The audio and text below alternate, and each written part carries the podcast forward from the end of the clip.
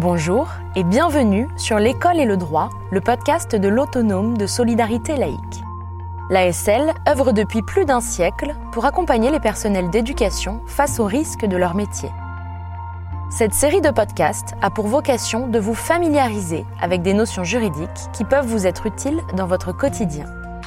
Aujourd'hui, je vous propose d'écouter mes échanges avec Maître Lidvine Simplot, avocat conseil de la délégation départementale du Doubs sur la question de la procédure à suivre dans le cadre d'un signalement. Maître, pouvez-vous nous expliquer ce qu'est le signalement?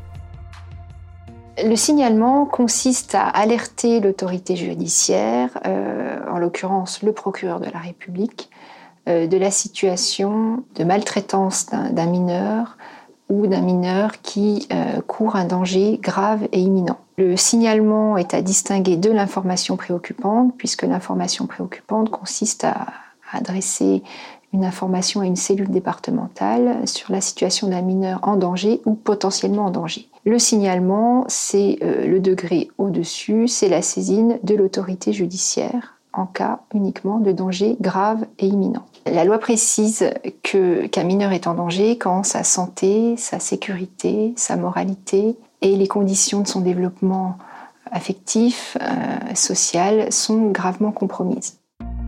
Concrètement, pouvez-vous nous indiquer quelles sont les obligations pour les personnels d'éducation? Il appartiendra à l'équipe d'enseignants d'identifier d'une part l'existence euh, d'un danger et d'autre part l'existence d'un danger grave et immédiat. Le signalement, il interviendra uniquement dans des cas graves. Par exemple, des, violences euh, physiques, euh, des abus sexuels ou des cas de maltraitance graves. Donc, d'une manière générale, euh, la loi, elle impose à chacun d'agir et de ne pas se taire quand il a connaissance de la situation d'un enfant en danger. Des dispositions du code pénal imposent à chacun d'agir et de dénoncer ces faits. Et si on ne le fait pas, on peut être euh, poursuivi pour non-assistance à personne en danger. Ces dispositions qui s'appliquent à tous sont plus contraignantes envers les personnels de l'éducation nationale, puisque le, Code pénal leur impose de dénoncer sans délai au procureur de la République tout euh, crime ou délit dont ils ont connaissance dans l'exercice de leurs fonctions. La hiérarchie ne se substitue pas à la responsabilité individuelle de celui qui a connaissance de ce crime ou ce délit. En d'autres termes, si un enseignant a connaissance d'une situation grave concernant un mineur, il doit adresser ce signalement, quand bien même euh, son supérieur hiérarchique refuserait de le faire. Est-ce que vous pourriez également nous expliquer les étapes à suivre pour établir un signalement?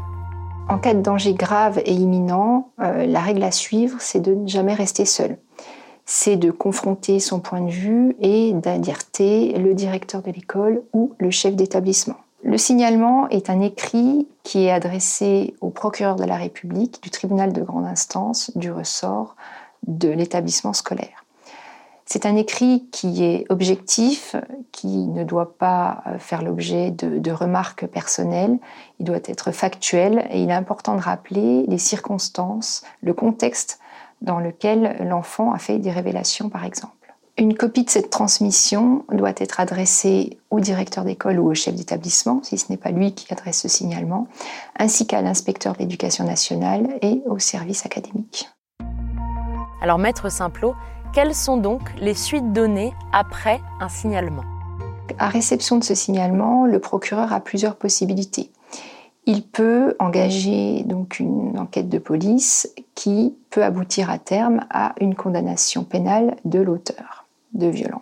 La deuxième possibilité, il peut euh, placer provisoirement le mineur. Et enfin, il peut saisir le juge des enfants à des fins de mesures d'assistance éducative. Il peut arriver que les, parents d'un mineur ayant fait hein, l'objet d'un signalement euh, dont les faits n'ont finalement pas été établis envisagent de rechercher la responsabilité de l'enseignant auteur de signalement. Si une telle action en responsabilité est toujours euh, possible, les tribunaux y font très rarement droit, sauf à justifier euh, que l'enseignant savait que les faits qu'il dénonçait étaient erronés.